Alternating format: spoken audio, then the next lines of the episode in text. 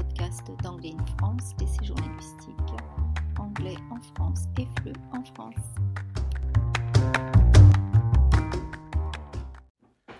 Bonjour euh, pour ce nouvel épisode de Anglais in France. Euh, ce nouveau épisode, euh, c'est toujours moi, Nixon, et aujourd'hui je suis avec euh, Didier. Euh, on va découvrir un peu euh, qui il est. Et donc je commence. Est-ce que tu peux te présenter, Didier? Bonjour Nixon.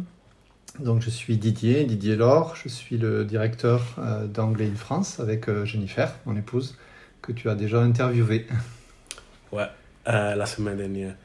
Et donc, on, on a parlé beaucoup d'anglais en France précédemment avec Jennifer, cette agence de formation, d'immersion de français et anglais. Et euh, je voulais commencer un peu parler de toi parce que toi et Jennifer, pareil, euh, vous êtes des ex-professeurs. Donc, euh, est-ce que tu peux nous parler de ton parcours euh, scolaire? Le parcours scolaire, euh, bah, j'ai fait des études, euh, euh, des études assez classiques. Euh, j'ai eu mon bac il y a quelques années déjà. Euh, j'ai fait une- deux ans de prépa, de classe prépa, et après j'ai passé le concours de prof pour devenir prof d'histoire-géographie, le CAPES. Voilà, que j'ai eu en 1996, déjà, il y a quelques années. Tout à fait. Euh, j'ai, comme j'ai déjà dit, tu es un ex-professeur. Et en quelle année tu as arrêté d'exercer euh, ton métier de professeur? J'ai arrêté en juin 2020, juste au début du Covid. Donc, ça fait deux ans et quelque chose. Ouais, un peu plus de deux ans. ouais. Et combien d'années vous avez enseigné donc? Donc en tout, bah, 24 ans. Ça fait beaucoup. Ouais. Et quel métier vous enseignez euh, tout à fait quand vous étiez professeur J'étais ouais, donc j'étais prof d'histoire-géographie. En, en- en co- j'ai fait deux ans en collège au début et ensuite j'ai fait euh, le, tout le reste en lycée. Je comprends, je comprends. Et vous avez dit que vous étiez un professeur d'histoire et de géographie. Euh, donc, comme cette passion a commencé, donc je me demande. C'est difficile comme question. Honnêtement, euh, ça date un peu. Hein. Je me souviens plus très bien, mais euh, je dirais que j'ai toujours aimé ces, ces deux matières, puisque c'est une matière, mais deux en fait. J'ai toujours aimé ça en collège, au lycée, et puis du coup, assez naturellement, euh, c'est la matière qui est, que j'ai prise, que j'ai choisie comme euh, matière principale en prépa, et puis que j'ai continué ensuite à la fac pour euh, passer le CAPES d'histoire-géographie. Du coup, tu penses qu'il y a un domaine plus intéressant dans l'histoire et de la géographie qui t'aime le plus? Ah, c'est toujours la question qu'on pose aux profs d'histoire géo. Euh, bah ouais, comme la plupart des profs d'histoire géo, j'ai fait plutôt des études d'histoire en fait, beaucoup plus que de géo. Mais bon, ça me, ça j'aimais bien euh, l'enseigner aussi. C'était, c'était à la fois proche et très différent. Donc euh, je peux pas dire que j'avais une préférence. Euh, non, j'aimais bien enseigner les deux. Ça va, c'était, bien. Est-ce qu'il y avait un aspect plus gratifiant de l'enseigner en général et de l'histoire et en géographie aussi, en particulièrement Bah, je sais pas, euh, pour pouvoir répondre à cette question, il aurait fallu que j'enseigne plusieurs matières en fait pour pouvoir comparer, mais j'ai jamais été prof de maths ou de, ou de français ou de sport, donc euh, c'est difficile de comparer. Euh, non, ouais, c'était gratifiant, j'ai- j'aimais beaucoup, hein, j'aimais beaucoup. Je n'ai pas arrêté parce que je, je n'aimais plus, donc ça c'est pas du tout le souci. Non, c'était une matière qui était sympa à enseigner. Je me serais pas forcément vu enseigner une matière scientifique, par exemple, puisque j'avais pas forcément ce profil-là au départ. Mais euh, non, c'était ouais, c'était gratifiant en général, je dirais, rien de pas en particulier, rien, de particulier, mais ouais, en général, c'était très bien. C'était un moment de ma vie que j'ai beaucoup aimé. Je comprends. Et, avec, euh, tu as dit que tu enseigné pour 24 ans. Est-ce que cette 24 ans, tu trouves euh, un moment où tu, tu as dit, oh, je suis fier de, de ça dans ton parcours Ouais. Alors fier, bon, peut-être pas fier, c'est difficile à dire euh, fier, mais euh, ouais, euh, satisfait, disons. oui, bah, disons, chaque fois que qu'un élève qui arrivait en début d'année à me, me, prévenant, vous savez, monsieur, monsieur Laure, moi j'aime pas du tout l'histoire-géographie, puis finalement, bon, voilà, ça se passait bien, donc déjà ça c'était sympa, c'était bien, c'est arrivé de temps en temps quand même, c'était bien. Et puis il y avait un moment qui était sympa parce que j'enseignais l'histoire géo en, français essentiellement, mais je l'enseignais aussi un petit peu en anglais, en section européenne. Et donc euh, presque tous les ans, j'organisais des séjours euh, en Angleterre, à Londres essentiellement, pour pouvoir euh, faire visiter les musées, tu sais, qui sont gratuits à Londres. Donc ça c'est super par rapport à la France, c'est quand même très très bien. Et c'est vrai que c'était un moment fort dans l'année parce que mes élèves étaient bien contents de sortir du lycée et, de, de, visiter Londres de parler un petit peu en anglais, pas beaucoup, mais bon, un petit peu quand même. Et puis voilà, de, de se retrouver entre eux euh, en dehors de, du lycée, c'était, c'était, chouette. C'est cool. Et on, cet parcours que tu as fait quand tu entrais, euh, quand tu étais un professeur, mm-hmm. est-ce que tu as trouvé ou bien tu te rappelles un moment fort de votre éducation? Euh, Pendant que j'étais prof ou, ou avant? Avant aussi. Avant aussi. Euh, oui, euh, il y a un moment qui m'a marqué, pourtant c'est ancien, j'étais en, en seconde, donc au début du lycée, tu vois. Et j'aimais beaucoup l'histoire géo déjà, comme je te l'ai dit tout à l'heure. Et euh, il y a mon prof d'histoire géo qui m'a dit Monsieur Laure, je vous ai mis 7 à votre devoir, là, en début d'année. Parce que au départ, vous aviez 14, mais en fait, il y a tellement de fautes de français dans votre copie que c'est juste pas possible. Donc, soit vous faites un effort et vous apprenez les règles de grammaire de base, soit je diviserai votre note euh, par deux jusqu'à la fin de l'année. Et là, ça m'a pas plu du tout. Évidemment, j'étais pas content parce que j'avais jamais eu de notes aussi basses en histoire géo. Hein. Au collège, j'avais des très bonnes notes, en général. Donc, euh, je suis rentré le soir et j'en ai parlé avec mes parents. Mais euh, et en fait, euh, ben, après, ils m'ont dit ben, on, va te, on va essayer de trouver quelqu'un pour te donner des cours de français. Mhm. Et c'est assez drôle parce que ben, maintenant, je, je, donne des cours de français langue étrangère moi-même. Et alors qu'en fait, pendant tout, toutes mes années de collège, j'avais quasiment zéro à, toutes les, à ce qu'on appelle les dictées questions. C'est-à-dire, c'est un truc de grammaire où il fallait faire une dictée et puis répondre à des questions de grammaire. Et moi, ça, ça m'intéressait pas. J'aimais bien lire, j'aimais bien écrire mais euh, ça m'intéressait pas du tout de savoir comment on écrivait précisément les mots. Et donc, euh, bah, comment ça m'intéressait pas, je l'apprenais pas, et puis j'avais zéro à chaque fois, ou presque quoi, un. Quand j'avais un, j'étais content. Et donc, du coup, bah, j'ai pris des cours de, français avec euh, une, une, jeune fille qui était en prépa, elle-même en prépa lettres. Et voilà, elle m'a fait aimer le français, elle m'a fait découvrir en fait que c'était pas si compliqué que ça. Et voilà, en, un an ou deux, j'ai rattrapé, et maintenant non seulement je fais quasiment plus de fautes normalement, sauf quand je fais pas attention, comme tout le monde, mais, mais j'ai fini même par devenir prof de français, euh, langue étrangère, avec, euh, pour les étrangers. Donc euh, voilà, je, me considère comme maîtrisant bien la langue française, mais ça n'a pas toujours été le cas. Comme quoi, voilà, il ne faut pas désespérer. On peut, avec du travail, on peut arriver à, à progresser, même quand on part de très bas. Donc cette expérience t'a aidé beaucoup aussi maintenant et donc, tu as aussi un exemple pour les gens qui veulent apprendre une nouvelle langue. C'est vrai. C'est difficile. C'est vrai. Mais en général, les gens à qui j'enseigne ont un niveau de base euh, meilleur que celui que j'avais, je pense, quand j'étais en, seconde. Parce que j'étais vraiment pas doué, j'avais rien compris aux accords du participe passé avec être, avoir et tout ça. Et, franchement, la plupart des, jeunes ou des adultes à qui j'enseigne maintenant, ils arrivent avec un certain niveau déjà, bien souvent. Et ouais, je pense qu'ils sont meilleurs que moi, quasiment. Euh, bon, pas en vocabulaire, évidemment, parce que le vocabulaire, je l'avais, vu que je suis français.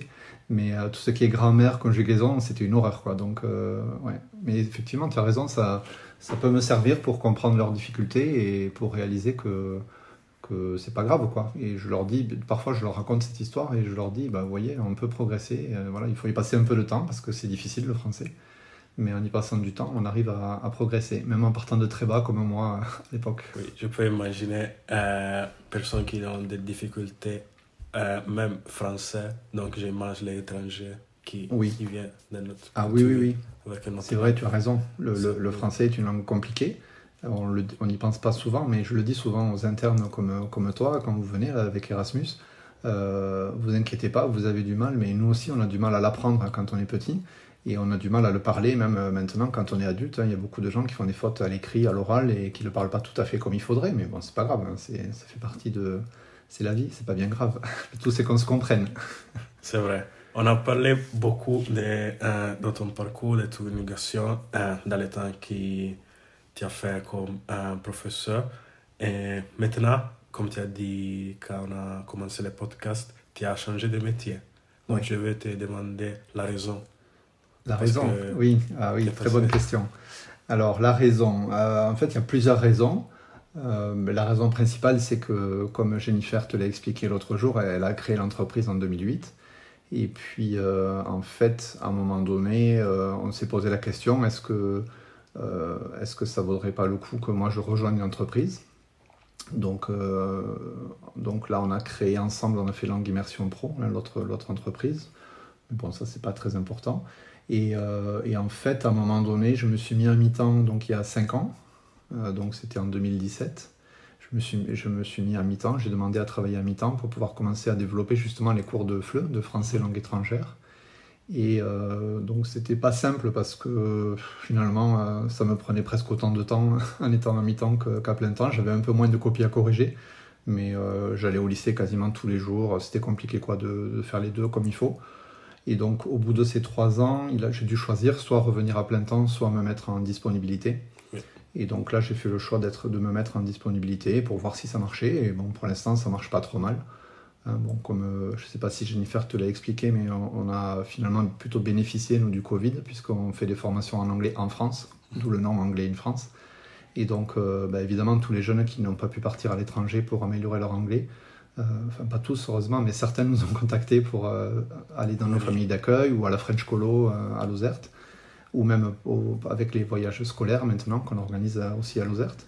Et donc finalement, pour nous, ça a été plutôt une période, je dirais, positive, parce qu'on a travaillé plus que les années d'avant. Et donc, euh, ce qui m'a permis, du coup, de, d'intégrer l'entreprise sans difficulté euh, depuis deux ans. D'un point de vue financier, c'est, c'est bien, quoi, ça marche bien. Et est-ce que ça te manque un peu la vie d'enseignant Pas vraiment, non, parce que je trouve mon compte euh, à cette nouvelle vie, dans laquelle je fais plein de choses Parce que différentes. tu es toujours un enseignant, je peux dire ça, ici. Oui, ouais. Oui, oui, ben, ça change un peu la dynamique. Oui, oui. Ben là, on- je recommence à enseigner un petit peu à des étrangers qui reviennent, hein, maintenant- que le Covid commence à nous laisser un peu de, tranquille. Mais pas beaucoup encore. Et puis, euh, comme tu le sais, je rénove aussi l'école à côté, donc je m'occupe. Je prépare les repas euh, à midi. On est souvent 8, 9 ou 10 à manger, donc ça prend du temps aussi. Euh, donc j'aime bien, j'aime bien parce que du coup, je me retrouve à faire plein d'activités différentes. Et Donc, j'apprécie il n'y a aussi. pas euh, un rôle précis ici en anglais en France, Mm, Didier. J'en ai plusieurs, ouais. J'en ai plusieurs. Je m'occupe du, du français langue étrangère. euh, parce que bon, on n'en fait pas beaucoup, donc je peux pas faire que ça, sinon je ferais pas grand chose. et je m'occupe des formations euh, en anglais collectives, hein, euh, donc le- la French Colo l'été, euh, pendant les vacances d'été à Lozerte, et puis les, les séjours euh, scolaires en, en anglais euh, pendant l'année, où là, tu sais, on, on- propose aux, profs qui nous contactent de, venir à Lozerte pendant une semaine et de, permettre à leurs, élèves de prendre des cours de cricket, de chant et de théâtre en anglais avec des intervenants extérieurs. Et puis avec des étudiants Erasmus comme toi, qui, britanniques, qui, servent un peu d'assistante. Donc ça, c'est sympa. Mais euh, non, c'est bien, c'est bien parce que ça change un peu. C'est-à-dire que après avoir enseigné pendant 24 ans, au bout d'un moment, c'est vraiment bien de pouvoir faire autre chose. Parce que euh, voilà, euh, j'avais fait un peu le tour quand même. Au bout d'un moment, c'était. Et puis j'apprécie aussi beaucoup de plus avoir euh, à corriger les copies. Je passais mes week-ends à corriger les copies vraiment. Ouais. Donc euh, là, ça, ça me manque pas du tout. Parce que si tu veux le faire comme il faut, il faut faire des devoirs régulièrement aux élèves. Oui. Et donc ça te prend du temps de les corriger parce qu'ils écrivent beaucoup. Ils travaillent et ils écrivent. Et donc euh, franchement, là, j'en avais un peu marre de ça. C'est le seul aspect qui me gênait un peu à la fin, c'était ça. C'était le temps que je passais à corriger les copies, euh, vraiment tous les week-ends ou presque. Plus les vacances aussi, souvent les petites vacances, pas l'été. L'été, c'était tranquille. Donc euh, ça, ça me manque pas, ouais, j'avoue que c'est plutôt bien. Et je pense que tu as vu beaucoup de différents profils ici, dans adultes, enfants, Ouais. ou bien quelqu'un qui travaille, euh, gens qui travaillent en différents, euh, euh, comment je peux dire, Les formateurs. Ah oui, les, les adultes qui viennent euh, de différents secteurs. Les Oui, différents de secteurs. formation, ouais. Euh, donc, euh, à qui recommandez-vous l'immersion en France? Parce que je pense qu'il y a vu différents profils de différents secteurs. Ouais. Donc, ça peut être l'étudiant, mais aussi les adultes. ou les Euh, jeunes ou les plus jeunes. Alors ça c'est difficile comme question. Honnêtement, je, je dirais à, à tous, parce que quel que soit l'âge, en fait, c'est toujours mieux d'être en immersion, parce que par définition, le fait d'être en contact euh, toute la journée avec des Britanniques, que ce soit des étudiants comme toi ou des adultes euh, en famille d'accueil, ou des intervenants extérieurs à- pendant les voyages scolaires, Parce que je pense qu'il y a, toujours mieux. ça peut être qu'il y a quelqu'un d'adulte qui veut améliorer l'anglais pour le travail ou bien. Oui. Quel que soit l'objectif, que ce soit des adultes qui, veulent, qui, qui aient besoin d'améliorer leur anglais pour le travail ou des étudiants qui ont besoin d'améliorer leur anglais pour réussir leurs concours, leurs examens, euh, comme les étudiants prépa qu'on a en ce moment, hein, qui, doivent améliorer leur anglais, ou bien euh, des jeunes qui sont au collège ou au lycée et qui ont besoin d'avoir des meilleures notes pour le brevet, pour le bac. Quel que soit le profil, quel que soit l'âge et quel que soit l'objectif, c'est toujours mieux d'être en immersion. Ça me paraît évident parce que au moins tu entends parler anglais vraiment beaucoup et tu as l'occasion de parler toi-même en anglais, éventuellement de le travailler aussi un peu à l'écrit selon, euh, selon les besoins de chacun. Donc euh, honnêtement, je pense pas que ce soit plus valable pour une tranche d'âge que pour l'autre, pour un profil que pour un autre. C'est, valable pour tout le monde. C'est toujours mieux de, pour moi, c'est mieux notamment que les cours en ligne. Euh, bon, surtout qu'après le Covid, là, pendant le Covid, on en a beaucoup eu hein, des réunions en ligne euh, avec Skype ou Meet ou d'autres, donc euh, Teams ou d'autres. Donc, donc euh, ouais, le, le, le, cours en présentiel ou la formation en présentiel avec des, des êtres humains euh, en face, c'est quand même mieux, quoi. C'est mieux, ouais, je préfère. Et qu'est-ce que sont les bénéfices pour toi? Tu, veux, tu as parlé de un cours en ligne, un cours En maintenant que présentiel. le Covid, hein, j'espère, c'est fini. Ouais. Euh, donc, vous pouvez faire l'immersion euh, vis-à-vis. Euh, tu as trouvé quelques bénéfices, tu euh, as trouvé quelques bénéfices des cours en ligne si tu... Alors nous, on fait, on fait quasiment pas les cours en ligne. hein. Il n'y a qu'une formatrice, Alison, qui en fait un petit peu, parce qu'il y a des gens qui peuvent pas faire autrement, qui peuvent vraiment pas se libérer pour venir à Vazerac ou à Lozerte ou dans une famille d'accueil euh, quelque part en France, dans une de nos familles d'accueil. Donc pour ces gens-là, euh, c'est bien, c'est mieux que rien, hein, disons. Ça permet quand même d'améliorer un petit peu son anglais. Mais on n'en fait quasiment pas. Nous, notre particularité, c'est vraiment d'être en immersion, soit dans une famille d'accueil euh, anglaise qui vit en France, soit euh, ici à Vazerac euh, et le soir en famille d'accueil anglaise, soit à Lozerte. Donc voilà, on fait très peu de, cours en ligne, donc et c'est logique, puisqu'en même temps, on considère que c'est ça qui est le, le- plus efficace pour apprendre l'anglais. Donc on, on fait essentiellement ça, et on fait vraiment le moins possible de cours en ligne à distance, parce que euh, il nous semble que c'est quand même moins efficace et qu'il faut le réserver quand on ne peut pas faire autrement et qu'on ne peut pas se libérer. Ce Je arrive- comprends. Ce qui arrive parfois. Je comprends.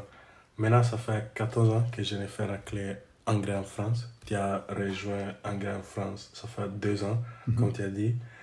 Euh, je te veux te demander, quand tu as décidé de euh, faire partie aussi d'anglais en France, de faire de partir d'anglais en France, euh, je pense que tu avais des objectifs.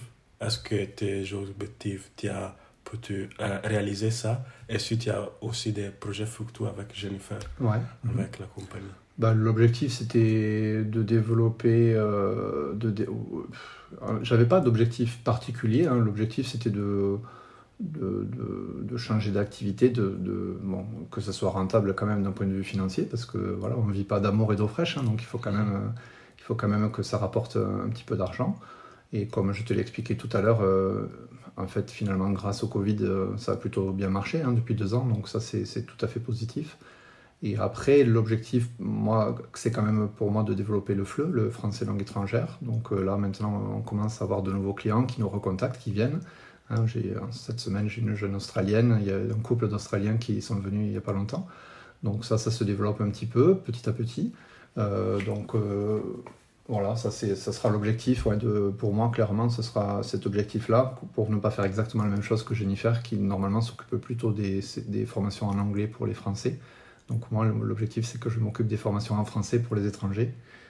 Donc euh, si on arrive à développer ça, si le Covid nous laisse vraiment définitivement tranquille dès que possible, ce sera pas mal. sera bien. Et tu penses que ça, ça aide aussi les jeunes étudiants? Parce que beaucoup de gens ils vivent ici, ici en France et ils ne vont pas à l'étranger. Euh, on ne parle pas seulement de Covid. Bah, euh, je parlais avec euh, l'étudiant, ça fait, c'est la troisième semaine maintenant, et il m'a tout dit, oui, je préfère en France parce que je ne dois pas aller à l'étranger. Donc, c'est Oui. quelque chose qui il aime aussi parce qu'il ne doit pas aller à l'étranger, mais il peut améliorer l'anglais ici en France. Ici, ouais, ouais. Oui, tout à fait. Ouais, c'est, c'est, tout à fait bien. On peut vraiment faire un séjour en immersion en France, en, anglais, mais en France. Donc, euh, nous, c'est, notre idée de départ. hein. C'est l'idée de Jennifer au départ en 2008. Et bah, ça fonctionne. hein. On- n'a pas fait fortune, mais enfin, ça fonctionne bien. Et ouais, je pense qu'effectivement, tu as raison. On, on peut, on peut le faire comme ça. Euh, ça permet, euh, je dirais, pas, forcément d'aller moins loin, parce que parfois on a des étudiants ou des adultes qui viennent de Lille, donc techniquement ils auraient plus vite fait d'aller à Londres, euh, de prendre l'Eurostar et d'aller à Londres que de venir jusque chez nous à Vazerac. hein. Ils traversent toute la France parfois, ou d'Alsace même des fois, ou de Bretagne, de Brest.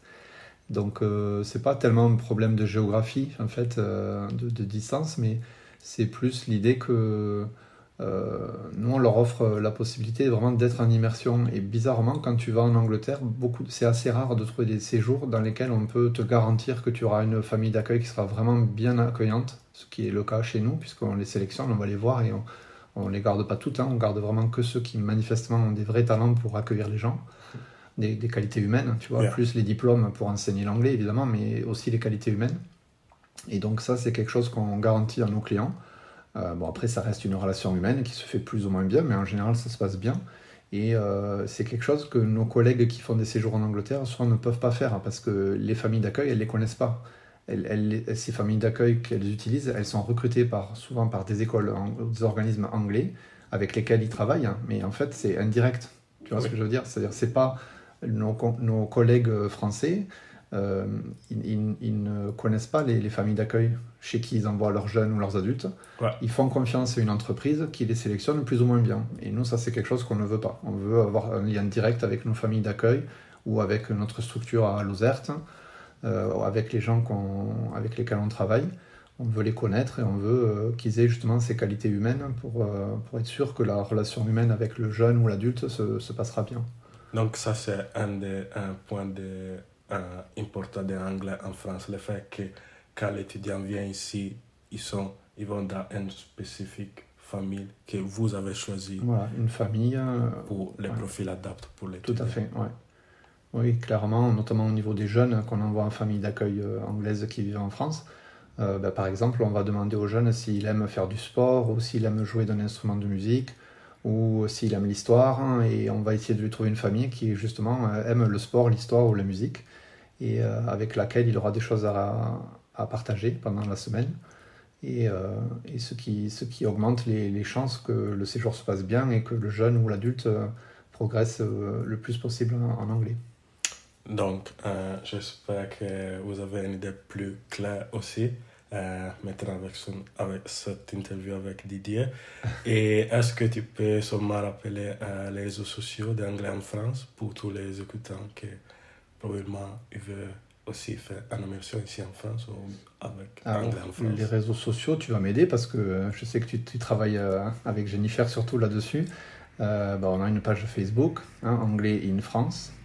Euh, Est-ce qu'il faut taper les tirets ou pas entre Euh, anglais in et France? Je pense pas, non. Non, je non, pense Facebook. pas. On tape anglais in France sur Facebook, On est sur. Instagram aussi. Il y a un compte Instagram. in France. Mhm. Euh, on Spotify, anglais in France podcast channel. And, oui, Podcast, podcast channel, c'est ça? Oui. C'est compliqué là. Il faut être- déjà, il faut être doué un peu en anglais. Et après, bon, on a notre site internet. hein. si on tape euh, sur n'importe quel moteur de recherche, vous tapez euh, anglais in France. Et euh, Vous pouvez découvrir tous les types de formations. tout à fait. Ouais. Il y a beaucoup de formations, il y a beaucoup de pages, donc il faut chercher un petit peu. Mais bon, voilà, normalement, ça va. On trouve.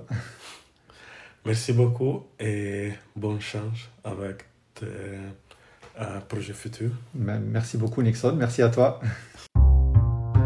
D'avoir écouté cet épisode de podcast jusqu'au bout. Si vous souhaitez nous poser des questions sur le sujet ou simplement suivre les actualités d'Anglais France, je vous invite à nous rejoindre sur le site AIF, sur Instagram